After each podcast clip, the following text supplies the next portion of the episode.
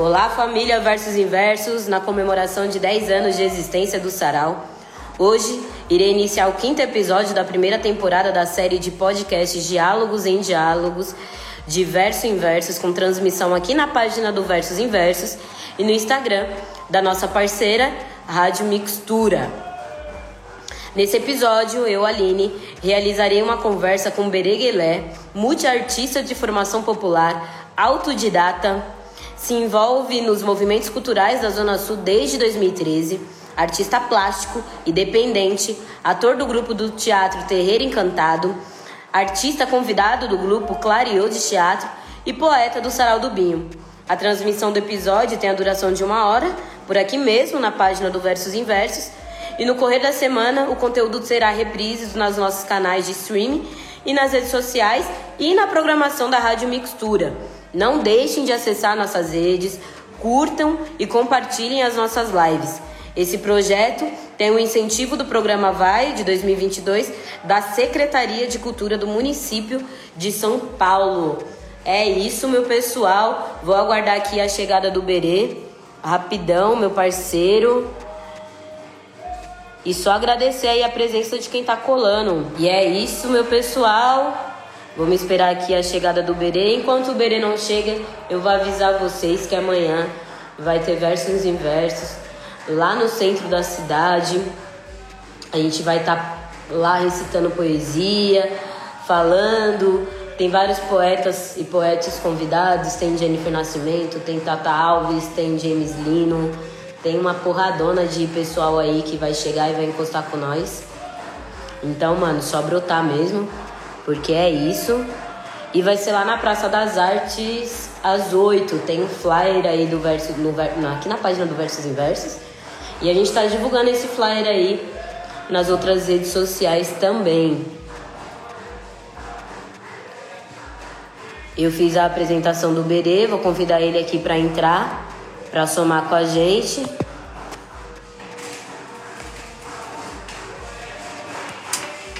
E eu tô aqui hoje no bloco do Beco também, só para avisar. O... É um lugar muito importante. Salve! Salve, salve!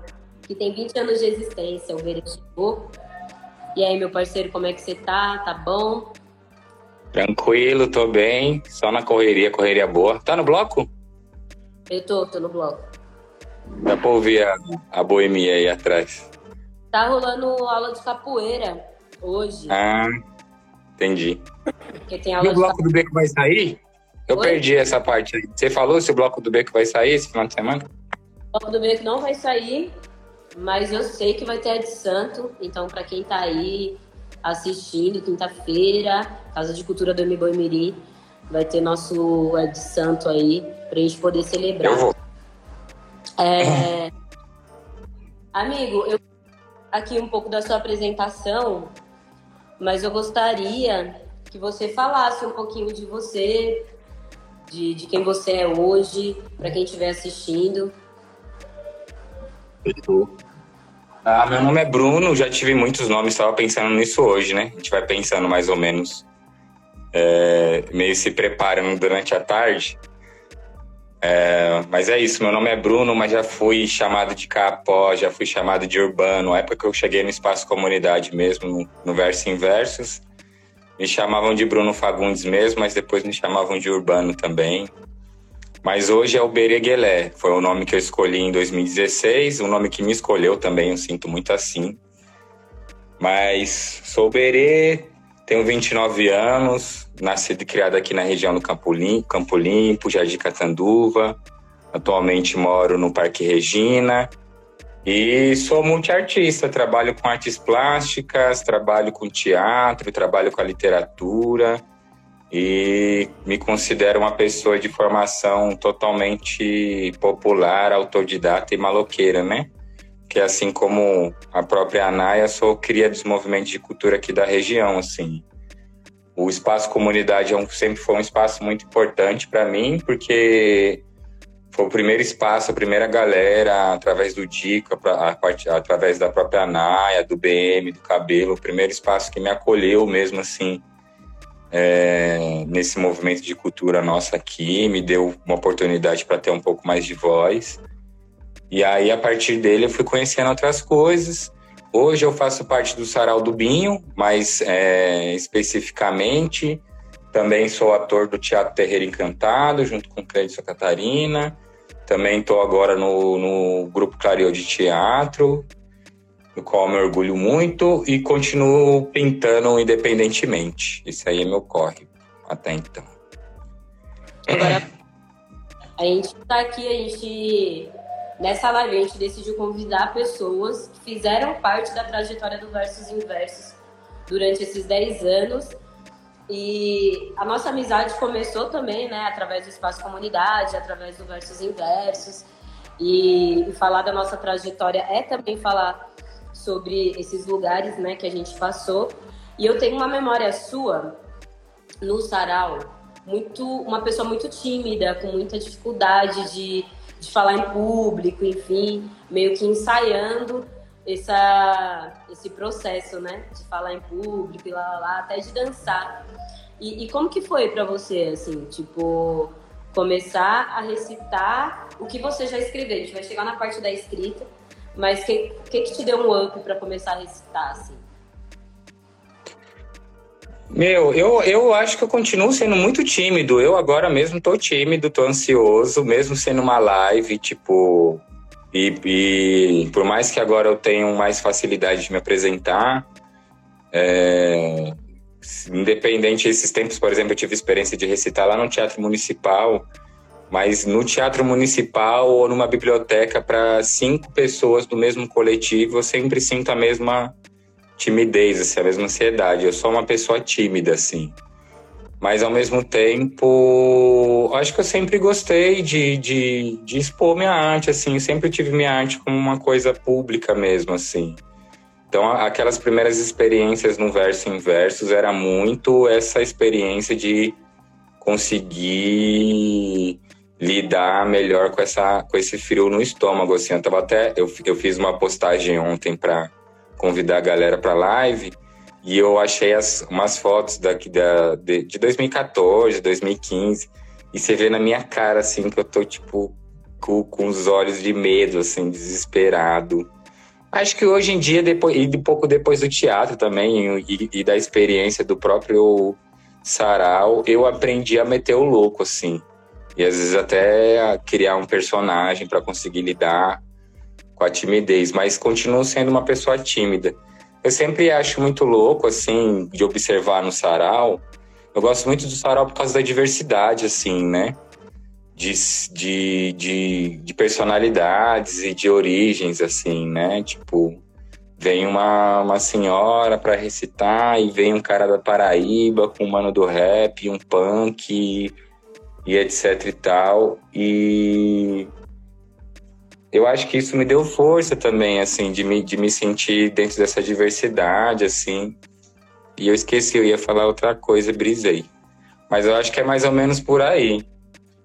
Mas você lembra o que que. o porquê. De, você lembra da primeira vez que você recitou versos ou foi em outro lugar?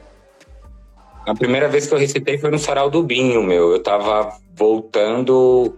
Não lembro de onde que eu tava voltando, mas tava passando ali perto da antiga Anhanguera, ali perto do Habibs, da estrada do Campo Limpo, onde era o bar do Binho, o último bar do Binho foi lá, né?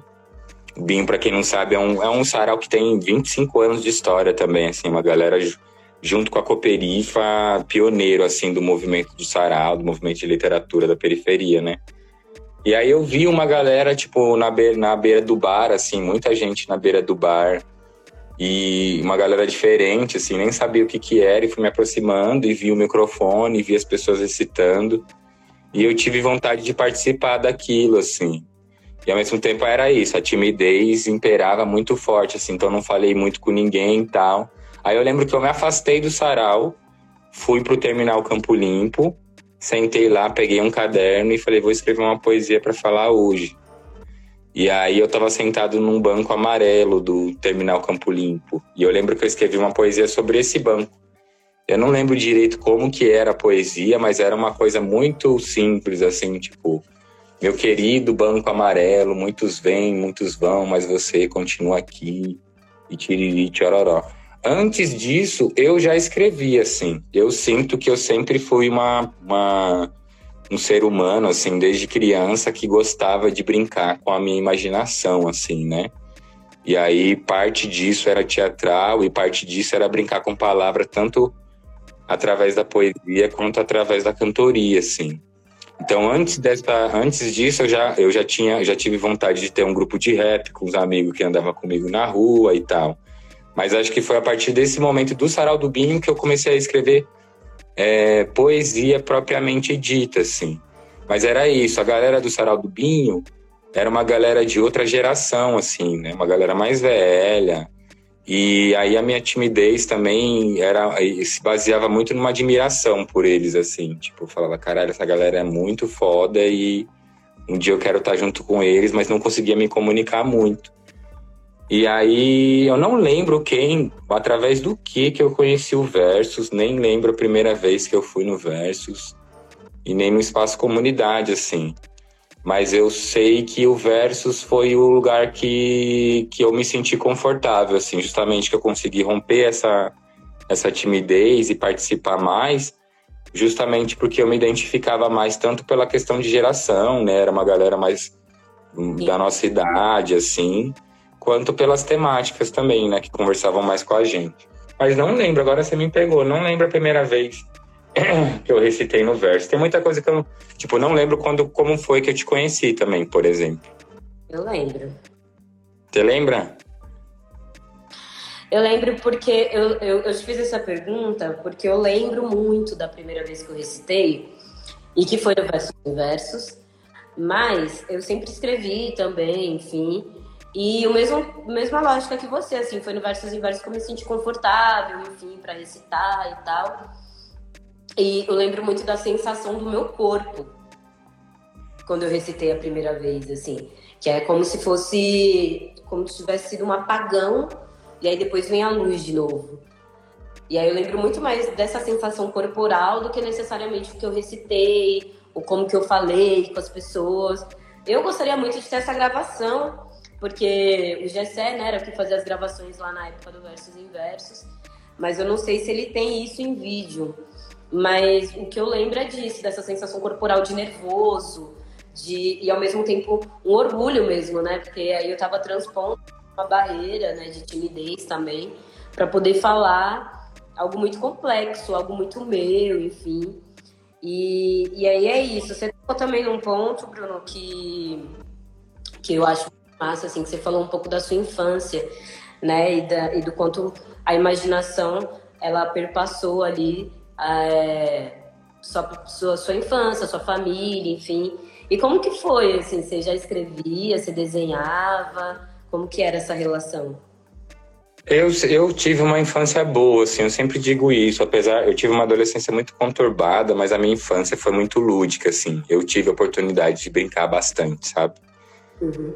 E aí, só que eu nunca fui muito físico, assim, nunca fui de brincadeira física. Sempre fui uma, uma pessoa meio fraca, assim, meio é, tranquila, na verdade, assim. Eu sempre fui uma criança muito velhinha, na verdade. Então eu gostava de brincar, de imaginar, assim. Não curtia brincar de pega-pega, esconde-esconde. Polícia ladrão às vezes, assim, mas eu, eu preferia brincar de ser um astronauta um dia, de ser um marinheiro no outro de ser um, sei lá, eu, viajava um pouco nessa brisa, assim. Ou de achar coisa também para fazer de boneco, para criar história, assim. Então acho que eu sempre fui muito da imaginação. Eu sempre fico pensando muito nisso, porque é isso, né? Tipo, as, as nossas raízes artísticas acho que começam desde a infância, assim. Então eu sempre fico pensando que eu hoje sou do teatro, mas é como se eu já fizesse teatro desde criança, a partir dessas brincadeiras, assim. E eu lembro que eu gostava muito de brincar com, palavra, com as palavras também, de criar trocadilho, criar apelido, de inventar história e etc e tal. Então foi muito a partir disso, assim. Teve uma experiência que eu tive também. Teve uma vez que a Jennifer Nascimento estava fazendo uma mediação de, de leitura no Sesc Campo Limpo. Era um projeto do Sesc Campo Limpo que convidava algum escritor, a gente ganhava um livro do escritor e discutia sobre esse livro. Ah, eu fui. Eu... Muito. Amava esse. Não sei se você foi na mesma edição que eu, que teve uma que foi do Marcelo de Salete, que é um cara quadrinista. Fui, então, e aí é um Ele- quadrinista muito zica que tem uma pesquisa sobre Palmares, sobre, o- sobre os quilombos e, e, e ele escreve a pesquisa dele no quadrinho, assim. E aí a gente começou a se conversar e a gente percebeu que a maioria da galera que estava lá, que era escritor, começou a escrever a partir dos quadrinhos e a, maioria- a maioria da galera que, que, era, que é pintor, que estava ali, também começou a pintar a partir dos quadrinhos, assim. E a gente brisou de falar, mano, quanto quadrinho é uma coisa importante, assim. Às vezes a gente acha que é, que é besteira e tal, mas é uma coisa muito louca, assim. Então, meu pai sempre me incentivou a, a ler bastante, assim. Ele, quando dava, comprava quadrinho para mim, comprava umas coisas para eu ler. E aí é isso, assim. de- e é assim que eu fui desenvolvendo muito a, a, a minha parte da escrita, assim. Eu também tive uma relação muito forte com quadrinhos. Eu lembro que minha mãe comprava muito gibi pra mim, assim, muito, muito. Muito gibi, muito livro é, da Disney, lá, lá, lá, enfim. E isso me instigou bastante, assim, a leitura, ela, ela é muito importante, né, nessa, nessa primeira infância e tal. Mas aí eu tô fazendo essa pergunta, uma pergunta pra você que eu fiz também na, na semana passada pro Lennon que é uma memória que você tem, uma memória marcante, muito forte que você tem do versos inversos ou no versos inversos, assim. E aí eu gostaria que você contasse pra gente. Nossa, muito louco, porque a primeira coisa que me veio na cabeça de muito forte mesmo não foi nem exatamente do versus acontecendo. Eu lembrei da gente varrer no salão antes de acontecer, assim, porque era, foi, acho que isso que mais me marcou, talvez, nesse momento da vida, não foi nem exatamente de participar do, do, do movimento enquanto ele estava acontecendo, mas de ter umas primeiras experiências de participar dele no seu nascimento mesmo, assim, na sua organização, né? Então, nossa, eu fiquei lembrando da gente lavando banheiro, lavando e, e limpando o chão lá mesmo, assim. Mas teve muitos momentos fodas que a gente viveu lá. Lem- Lembro do GOG também, teve uma vez que o GOG colou lá, que foi tipo, mano, o GOG tá aqui, o mano mó humilde. E dessas primeiras vezes que a gente recitava mesmo, assim, da gritaria da molecada e tal. A gente era tudo muito molecão, né? Ainda bem que vai ter esse de amanhã pra gente conseguir se rever e vai ser extremamente nostálgico, mas acho que é isso. A lembrança mais forte que vem na minha cabeça é do, do pré-produção, mais do pré-produção do que do da coisa acontecendo. Toda vez que eu faço essa pergunta, me vem uma memória nova, né? E aí as pessoas sempre falam, ah, do, do aniversário do Escadão. Eu tive uma memória muito forte do lançamento do livro da Jennifer, que foi em 2014, que eu lembro que o Escadão tava lotado, assim. E aí eu fiquei muito feliz de, de, de ver a galera ali celebrando o nascimento de um, de um livro de uma mulher preta, e preta de quebrada, né? Então, que era algo muito distante, assim, para mim na época, uma, uma pessoa lançar um livro. Né? Hoje, graças a Deus, nossos parceiros, assim, a maioria já conseguiu fazer esses lança lançamentos e tal. Mas essa também foi uma memória muito marcante. Mas isso que você trouxe também é muito legal, assim, porque antes do, do, do sarau acontecer, existia toda uma mobilização mesmo, né? A gente limpava, é, varria e arrumava aquela parte de fora, né? Que era, que era uma parte linda ali, um, tipo um, um terraço. varanda. Varanda, isso. E eu também é, lembro muito do tiozinho que varre o escadão, que ele varria antes do Versus e varria depois, nos eventos que tinha no escadão. Inclusive encontrei com ele esses dias, assim, a gente trocou uma ideia e tal, mas é, é, muito, muito massa como o sarau ele conseguia mobilizar muitas pessoas, né? Porque o Versus em Versus ele tem uma, uma singularidade de, de abarcar mesmo a quebrada, assim. mais velhos, os mais novos, todo mundo tem foto com criança. E aí, em contraponto, colava a dona Eliane falando de putaria, tá ligado? Então era. era... Eu queria dar um salve para todo mundo que tá aqui, que tá assistindo, inclusive sua mãe tá aqui, um salve pra dona Minha mãe tá aí, bem essa mãe. Tá aí, babá também Ela passou assistir. aí. Da hora, da hora demais. Se vocês quiserem mandar pergunta, com certeza a gente vai ler aqui. E é isso. E aí, é... eu acho que você tem, eu falando até enquanto sua amiga também, assim, você tem uma força muito, muito, muito grande assim nas palavras. Quando você fala, tudo fica muito grandioso, né? E isso vem também da sua subjetividade e tal. E, e eu percebo que você pauta nas suas escritas muito dia a dia, assim, né? O que, o que é muito louco, porque normalmente né, eu percebo muitos poetas falando sobre amor, falando sobre, sei lá, não que a gente não fale, mas você fala muito sobre o cotidiano mesmo, sobre o dia a dia, sobre o que é até o que é trivial aos olhos dos outros, enfim. É, e como que é? Você é uma pessoa muito observadora mesmo? Assim, como que você imprime esse sentimento todo? Eu hoje estava pensando nisso, porque eu, fui, eu tô com uma exposição na Casa Ecoativa, né? Vou aproveitar o espaço até para falar isso. Estou com uma exposição na Casa Ecoativa, que é um espaço que fica na Ilha do Bororé, lá no Grajaú, extremo da Zona Sul. É... Tem uma questão de que só dá para visitar quando tem evento deles, porque a galera é um espaço dependente, eles estão voltando e tal. Mas eu vou ficar postando quando tiver evento deles para a gente conseguir colar. Mas por que, que eu estou falando disso? Porque quando eu olho para minha pintura, a minha pintura tem uma relação estreitamente forte com a questão da ancestralidade africana e a ancestralidade indígena, assim, né? Tem uma questão de racialidade muito forte ali, assim. Tem um, um pouco desse apelo do, do cotidiano e do popular, mas a escrita, é, eu acho que é, é, esse lugar onde eu expresso mais, ainda, mais forte e mais especificamente é uma outra questão que não é exatamente a da ancestralidade, apesar de eu escrever também um tanto sobre isso, sobre racialidade, mas na escrita eu trabalho muito essa questão do, do cotidiano mesmo, assim. Eu gosto muito de usar a poesia para observar o cotidiano. Eu acho que isso muito vem de, das minhas referências, assim, também, tipo, é, do rap e da cultura popular, que são duas vertentes que têm muito essa característica de, do retrato do cotidiano e de aproveitar disso para incentivar coisas ou para denunciar outras, assim, né? Então sempre tive muito esse apelo forte. Vou falar um texto que eu não falei ainda, vou aproveitar esse mote seu. Claro. Não falei nenhum texto. É assim. Eu sou filho de mãe solteira e compro roupa em Santo Amaro. Domingo é dia de feira e a estrada do Campo Limpo cheia tem cheiro de frango assado. O carro da Cândida passa tocando Chico Buarque, cotidiano. Todo dia ela faz tudo sempre igual. E o carro do Ovos não conjuga plural. Está passando na sua rua o carro do Ovos.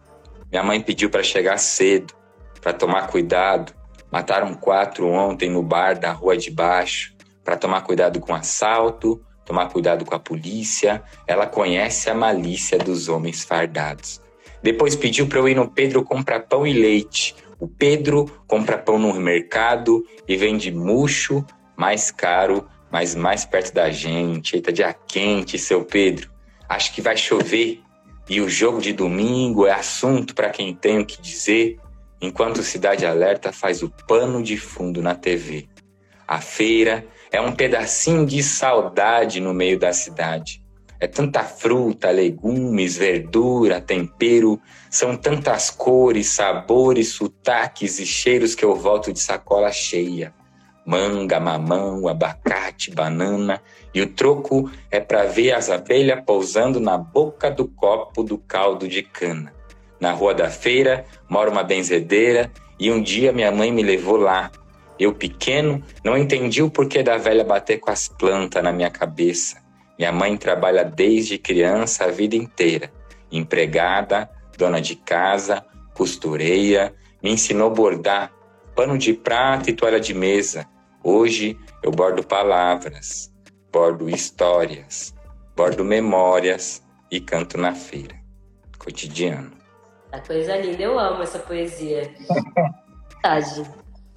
Tá, tá e é isso, que bom que minha mãe tá aí, porque A minha mãe e a minha avó são duas pessoas, dois nomes que sempre aparecem, geralmente aparecem também, a imagem delas aparece nas minhas escritas, assim, né? Dentro dessas leituras cotidianas também. É, eu, eu percebo muito isso, assim. E aí, amigo, você foi poeta, e aí muitas versões suas, eu amo todas elas. Mas esse seu ser cantante, assim, como quando você descobriu, como que foi isso, assim? Que a sua voz tem potência e você tem uma voz muito linda, assim. E eu gosto muito de observar a reação do público, né, quando você canta, porque todo mundo fica tipo meio e, e meio aí... João Gomes assim. Porque, porque como que sai uma voz tão grossa do menino tão magro? É, como que sai esse vozeirão desse menino tão? Você sempre cantou, amigo? Você, você foi descobrindo isso também junto com as suas descobertas artísticas? Não, meu, assim, eu acho que a coisa que eu descobri depois, que me espantou mesmo, foi a questão do teatro. Eu nunca tinha pensado em fazer teatro. É, eu já, uma, uma vez ou outra eu pensei para romper timidez, assim, mas não era um pensamento muito firme. Mas pensar que eu viveria fazendo teatro, nunca pensei. Agora, a música, o que, o que eu, e o, pelo contrário, o que eu sempre tive muito certo que eu ia fazer era as artes plásticas, assim. Porque desde criança, quando me perguntavam o que eu queria ser quando eu crescesse, eu falava que ia ser desenhista. Eu dizia, eu justamente eu achava que, que eu ia desenrolar como quadrinista ou desenhista de desenho animado, né? Mas a, essa, essa coisa da, da palavra, tanto para para poesia quanto para cantoria era uma coisa que sempre teve também, porque da mesma forma sempre gostei de brincar, de cantar, assim, de, de inventar canção. Na adolescência isso era mais forte ainda assim, mas eu nunca não tenho, tipo assim, acho que até hoje eu não não, não tenho firme isso enquanto carreira, assim, também. Eu gosto de criar canção e de brincar e das coisas ficarem na boca da galera, assim. Mas pensando nisso de infância, de novo... Oi, fala. Não, é porque você tem, você tem um hit na Zona Sul, né? Que é o Levar na Leveza. Onde na Sul todo mundo canta. E não só na Zona Sul, já cantei em outros lugares. E no centro da cidade, uma vez eu cantei, as pessoas cantaram junto, assim. E aí isso é só para você ver o quanto, o quanto sua palavra é muito potente, porque levar na leveza não é como uma canção gravada. Sim. Gravou recentemente, assim, para um, um trabalho, mas ela não é gravada, não tá na internet, enfim, né, de uma maneira ali editada, bonitinha. E as pessoas cantam muito, né? Então, essa esse processo de composição veio junto com a voz? Acho que sim, sempre veio com essa vontade de cantar, assim mesmo. O Levar na Leveza é muito louco, porque teve uma vez que eu já colei numa roda, com, tipo assim, não conhecia praticamente ninguém e a galera cantou sem saber que a letra era minha, assim. Isso é muito e quando eu fiz, eu, tipo, nunca você vai imaginar que isso vai acontecer, assim, né? É, eu, tipo, agora eu tô. Agora, depois com, com essa experiência com Quebrada de Coco, que era um coletivo também do Espaço Comunidade, que foi resgatado agora, a galera escreveu um edital para lançar um álbum. É, e eles me convidaram para gravar duas canções. E aí, tipo, com a, a, a leveza tá dentro, inclusive vai estar tá no Spotify, acho muito legal isso. Com a, até com a Jamile Jamile Queiroz, né? Tá cantando junto comigo, canta pra caramba. Mas a partir dessa experiência que eu comecei agora a ter mais vontade de gravar isso, assim, também. Tô, tô, tô brisando em, em ter isso gravado, sim. Nunca tive muita vontade, mas eu tô com uma ideia meio Maria Bethânia de gravar um álbum que costura as canções com as poesias, porque minhas canções também falam bastante do cotidiano, assim. Falam tanto sobre sobre amor afetivo, assim, de relacionamento, mas na sua maioria falam também sobre essa questão do cotidiano. Mas é isso, eu sempre fui muito de cantar e de e de compor assim. A minha mãe sempre cantou, né? Eu acho isso muito bonito também falando da minha mãe de novo, aproveitando que ela tá aí, homenageando ela. Mas eu sempre tive essa eu tenho muito forte essa, essa lembrança, essa, essa experiência de, de, da minha mãe cantando pela casa, assim. De eu acordar com a minha mãe cantando. Minha mãe tinha três ídolos, com, na, pelo menos quando eu era criança, ela tinha três ídolos muito fortes. Era o Antônio Fagundes, que não é cantor, mas tinha o padre Marcelo Rossi, que além de padre era é, é cantor, e o Daniel. Ah, então, eu, Cansei de ouvir Daniel, assim, não aguento mais a minha vida. O padre Marcelo Rossi cantava umas músicas que eu, que eu gostava bastante até hoje. De vez em quando eu canto umas músicas do, do catolicismo carismático, umas músicas que não são nem dele, na verdade, aquelas do, do padre Zezinho. Abençoa, Senhor, as famílias, amém. Eu adoro essa música. E, mas eu lembro muito forte é, da minha mãe ouvindo duas coisas que, tipo, quando você é criança, na verdade, você não, você não brisa muito no rádio, né? Não é uma preocupação sua ligar o rádio para ouvir música. Mas eu lembro duas coisas que minha mãe botava para tocar que me, me paralisavam, assim, para ouvir, que era... Ela tinha ganhado um, um, CD do, da Sandra de Sá e um da... Ela tinha um CD da Sandra de Sá e um do Chico César.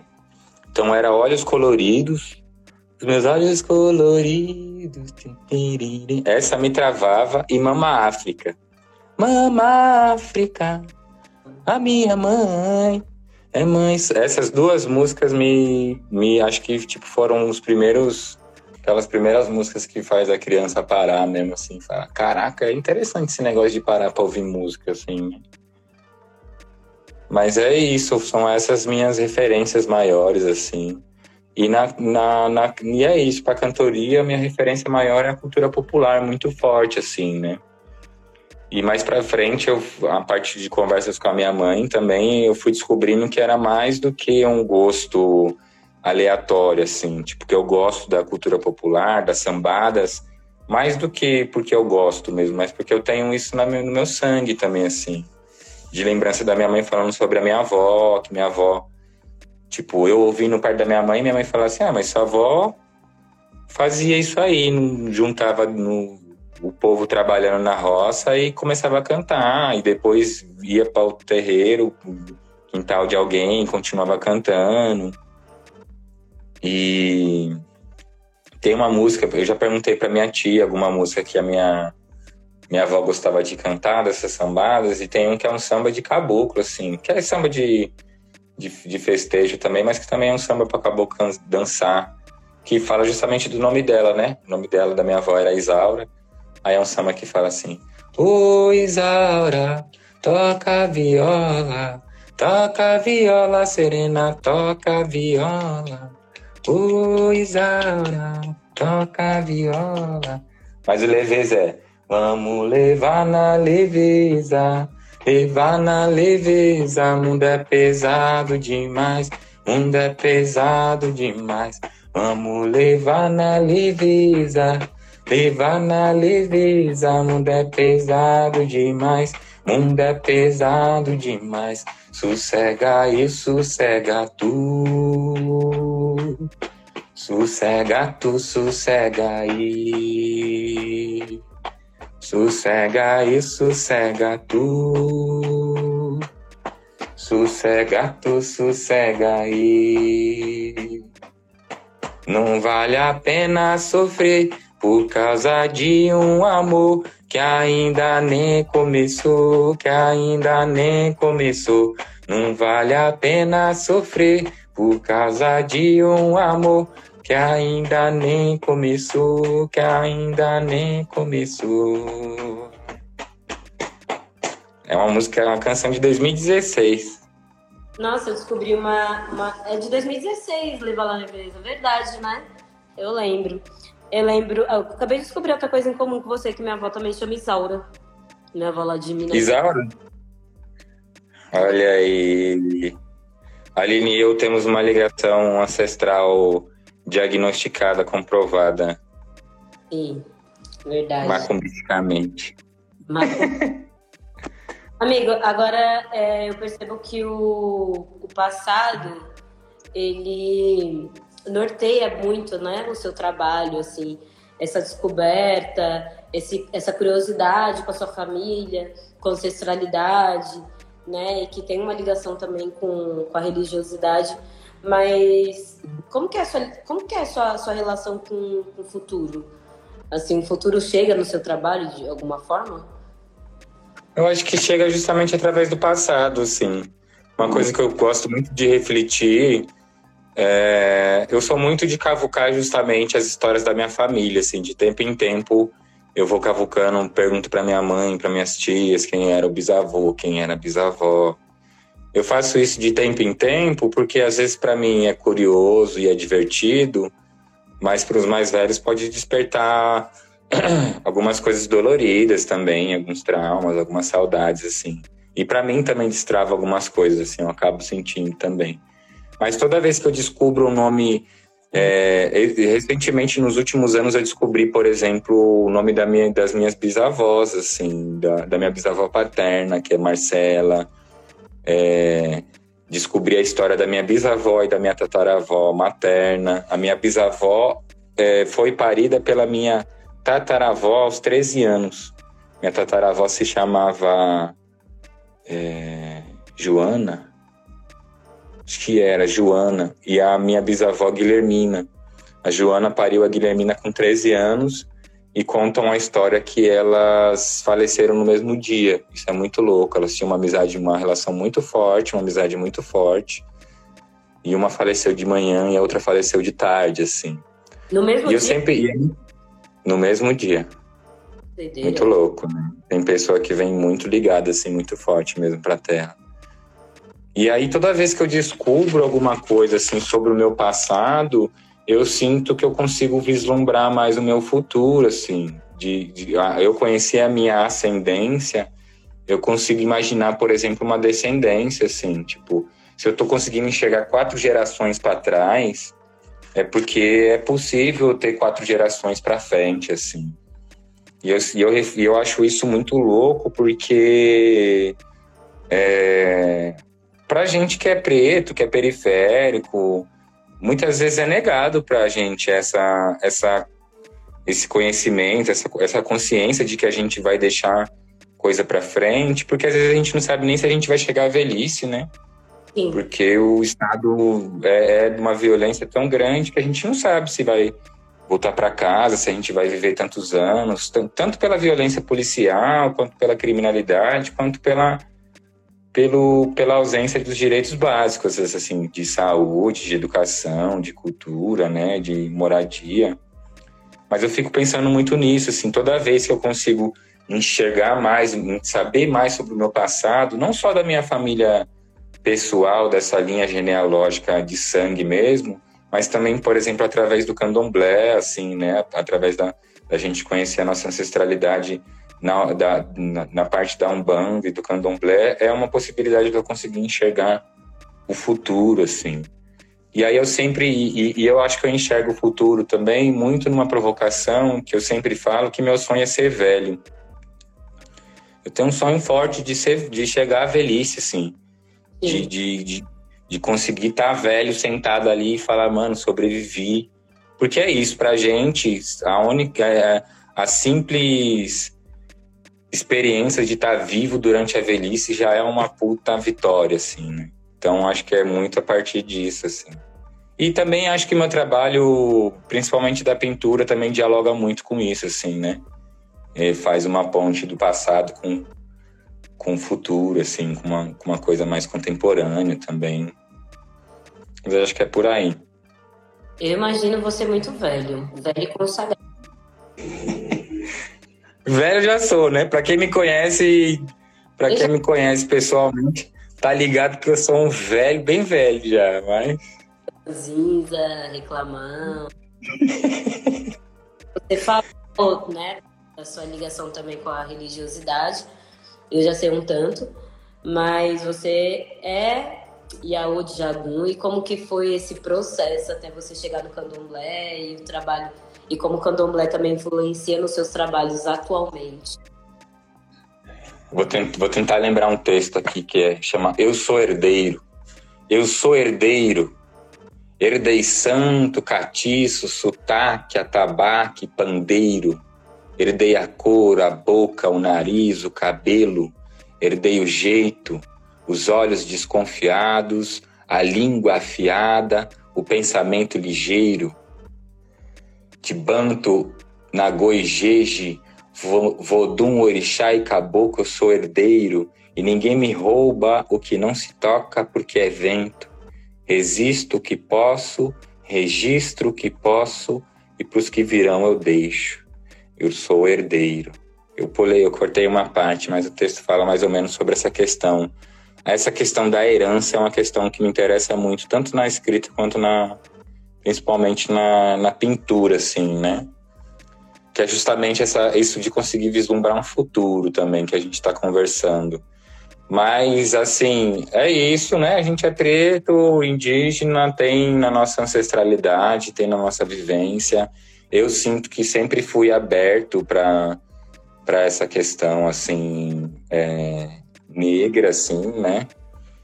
E sempre fui aberto para a questão especificamente da religiosidade. Eu sempre fui uma pessoa religiosa também desde criança.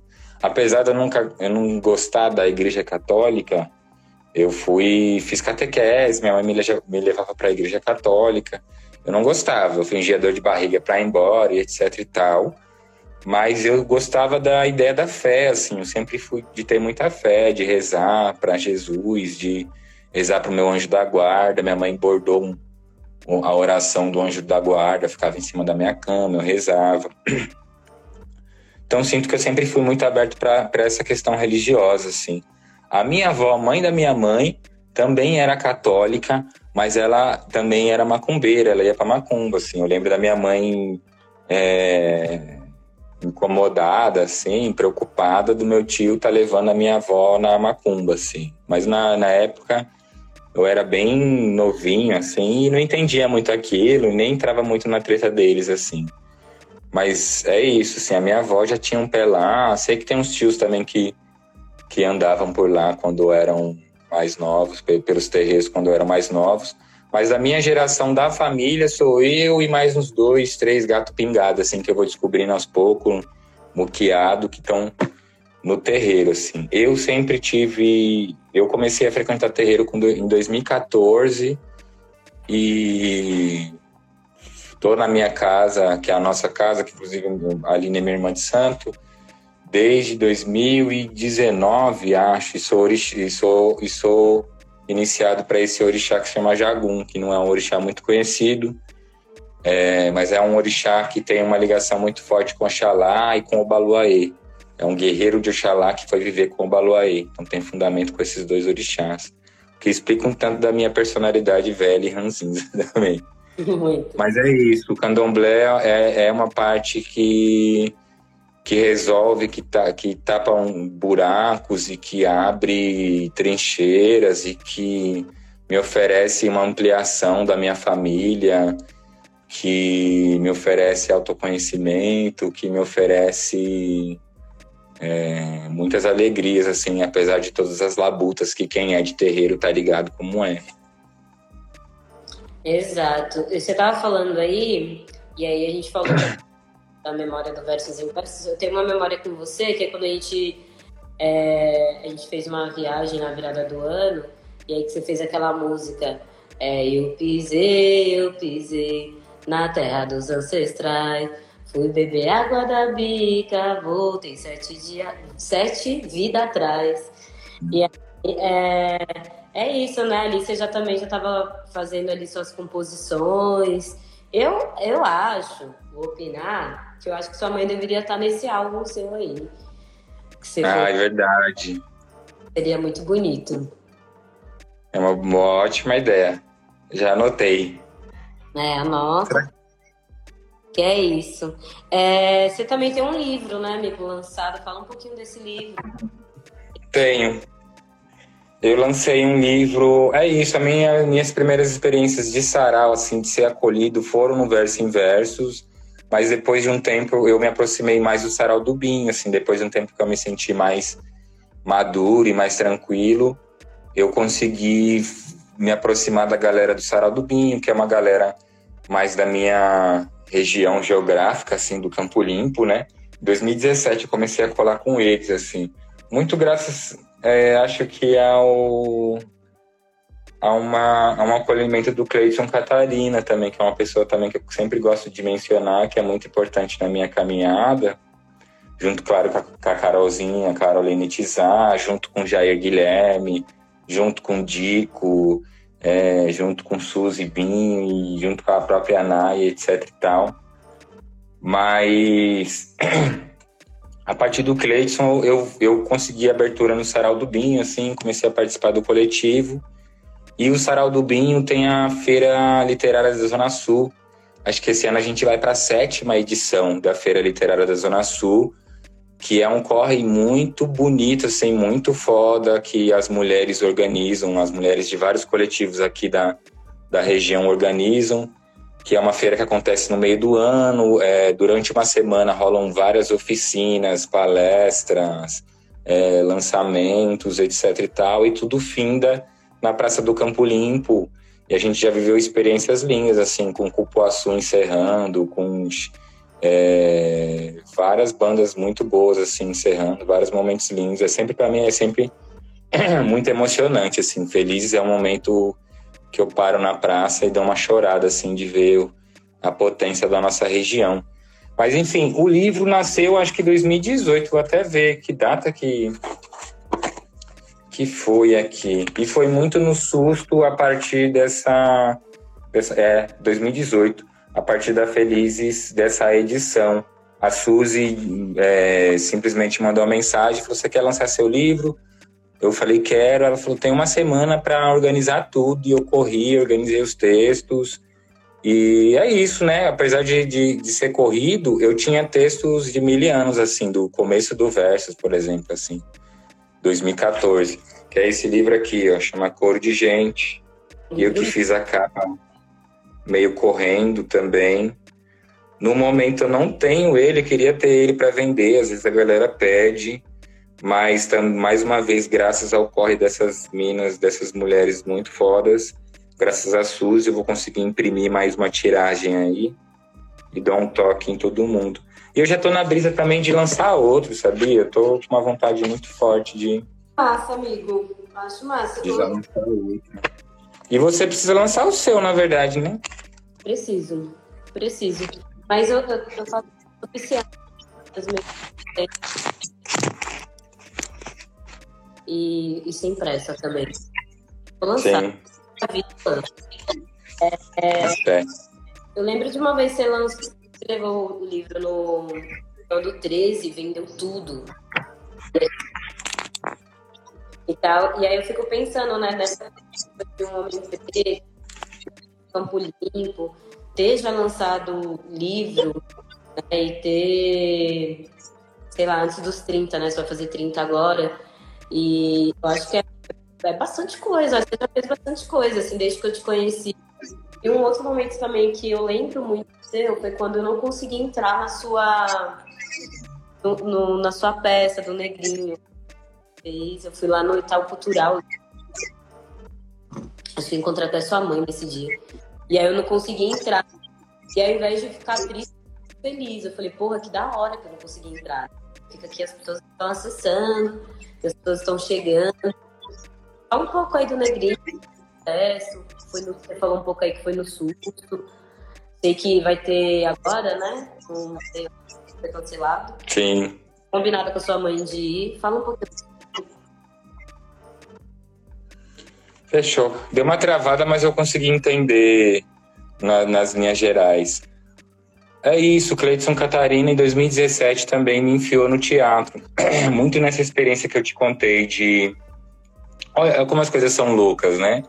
A pintura me levou para o espaço comunidade, é, e a escrita também um tanto, e a escrita me levou para a cantoria, e a cantoria me levou para o Cleiton, que me enfiou no teatro, assim.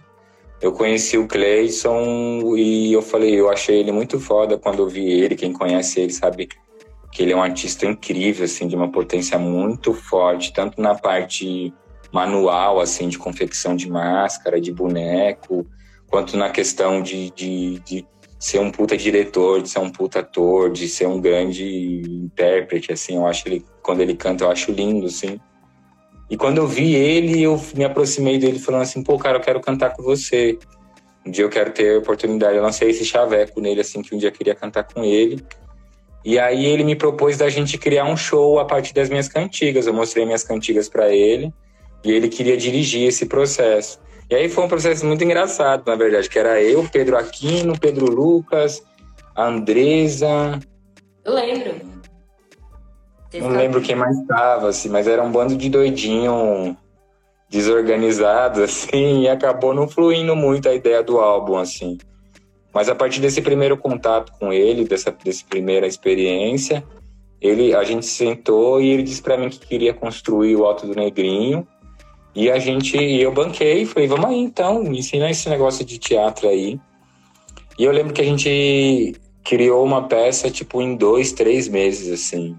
A gente não, né? Ele criou uma peça em dois, três meses, onde ele me ensinou a, um pouco sobre atuação, sobre, sobre o teatro popular, né? Sobre uma brincadeira, sobre brincar num teatro popular me ensinou a fazer boneco, ele fez os bonecos, fez os adereços, fez o figurino, fez a dramaturgia, ensaiou a gente, fez personagem, até hoje ele faz, ele, ele atua também com a gente.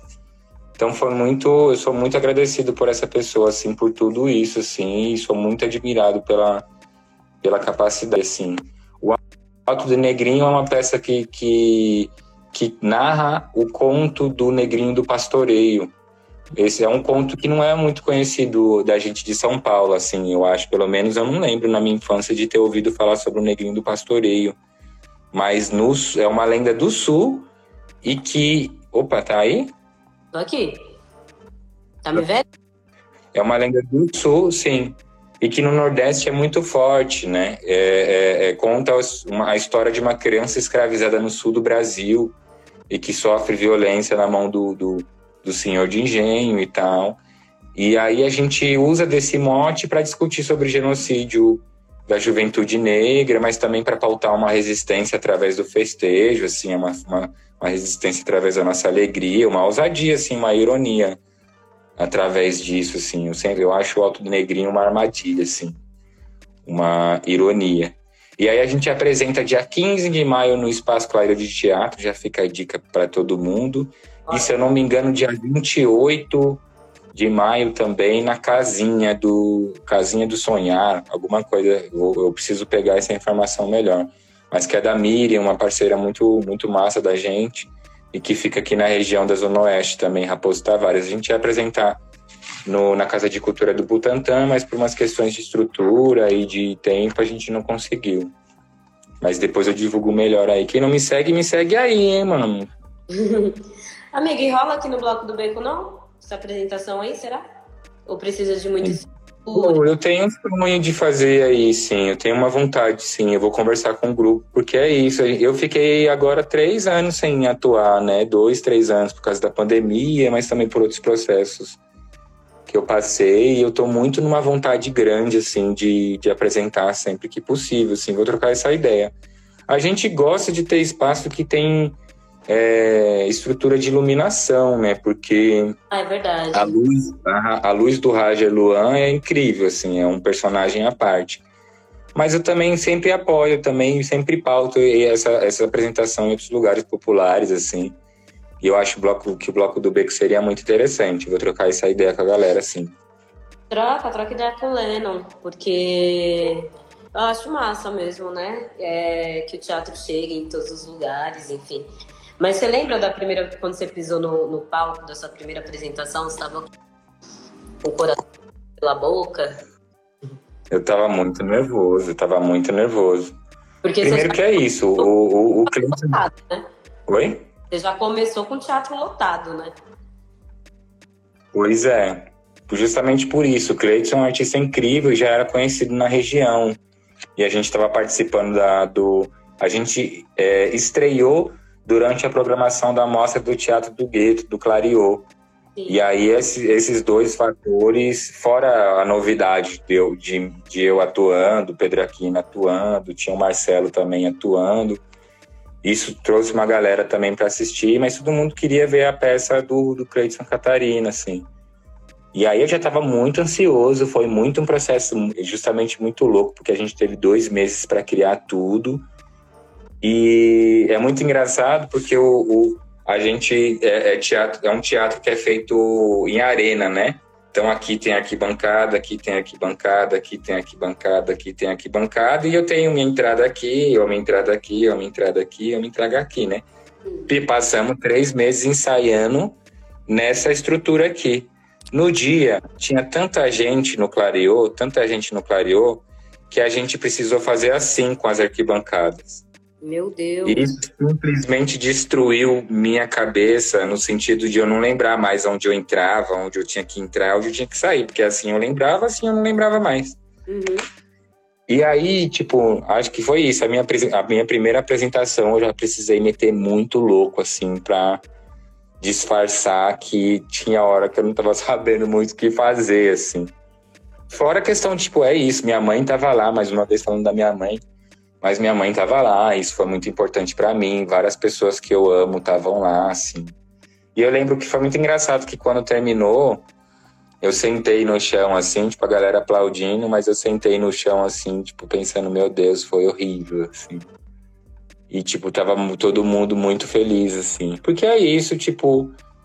É, modéstia, modéstia à parte, é uma peça muito boa, graças ao, ao potencial, mais uma vez, de Cleiton Catarina. Mas também graças ao tesão nosso, assim, que, de, que tava de fazer no momento, assim. E hoje em dia eu faço com Augusto Iuna e com Rafael Fazion também, e com Fabinho Santos. E a gente sempre se reinventa, sempre reconstrói. Estamos com vontade aí Hoje mesmo falei com o Cleidson e ele é, falou: Meu, vamos voltar. A gente tinha escrito uma proposta para o PROAC para a gente conseguir construir outra peça. A gente vai tentar mandar de novo. Já tem essa ideia da próxima peça do nosso grupo bolada, mas se não rolar também a gente vai fazer mesmo assim. E aí isso me gerou abertura para eu conseguir trabalhar com Clariô, que, que é isso também, é um, um, grupo que eu admiro pra caramba, assim, só pessoas muito fodas. E esse ano também a gente está também construindo uma peça nova. E, meu, é isso. Eu tô agradecido ao Ludumar e as, as orixás e as guias e toda a minha comunidade, porque as coisas estão fluindo, assim. Que bem, seu amigo. Fico muito feliz. Fico muito feliz, de verdade. Espero que sua arte chegue para o mundo inteiro. E aí... Axé, também. Inteiro, é. Deixa eu falar, você tem horas? é que eu não tô conseguindo ver o horário. 10 e 3. Deu. Deu. Porque é isso. Tem, tem muita prosa, mas pra galera que passou por aí, ou pra galera que vai ouvir depois no Spotify, acompanhe o bebê, acompanhe nas redes sociais. Fala aí suas redes sociais, amigo. É, Instagram, Ubereguele, tudo junto, arroba Ubereguele. Facebook eu perdi a senha, não adianta. Já era. E o WhatsApp pede no privado, que eu penso se passa. Um beijo no coração. É isso, essa foi mais uma conversa do, do Versos Inversos, dessa vez com meu irmão Davi do Berê. Te admiro muito, espero que você cresça cada vez mais. Você, para além dessa relação nossa de amizade e irmandade, você também é minha referência e eu espero que seja referência para muitas outras pessoas. Muito obrigada, de verdade, pela sua participação.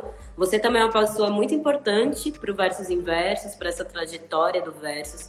Tem muita gente ainda para a gente entrevistar, para a gente trocar, mas as pessoas lembram muito de você e lembram muito de você com carinho. E isso é muito especial. Então, um beijão. Se você quiser falar mais alguma coisa, o espaço está aberto, aqui é tudo seu. Só agradecer e dizer que eu amo vocês, amo você especificamente, muito grandemente. Você sabe disso, te admiro pra caramba. Tô muito feliz que a gente vai se reunir amanhã. Para quem não tá ligado aí de novo, vamos apresentar amanhã o Verso em Versos. Que horas na Praça das Artes? Às oito. Às oito. Quem quiser trombar nós, tomar um drink lá com nós, dá um salve. E é isso, boa noite, beijo no coração e muito obrigado. Beijo, valeu todo mundo que passou aí, tamo junto. Tchau. Tchau.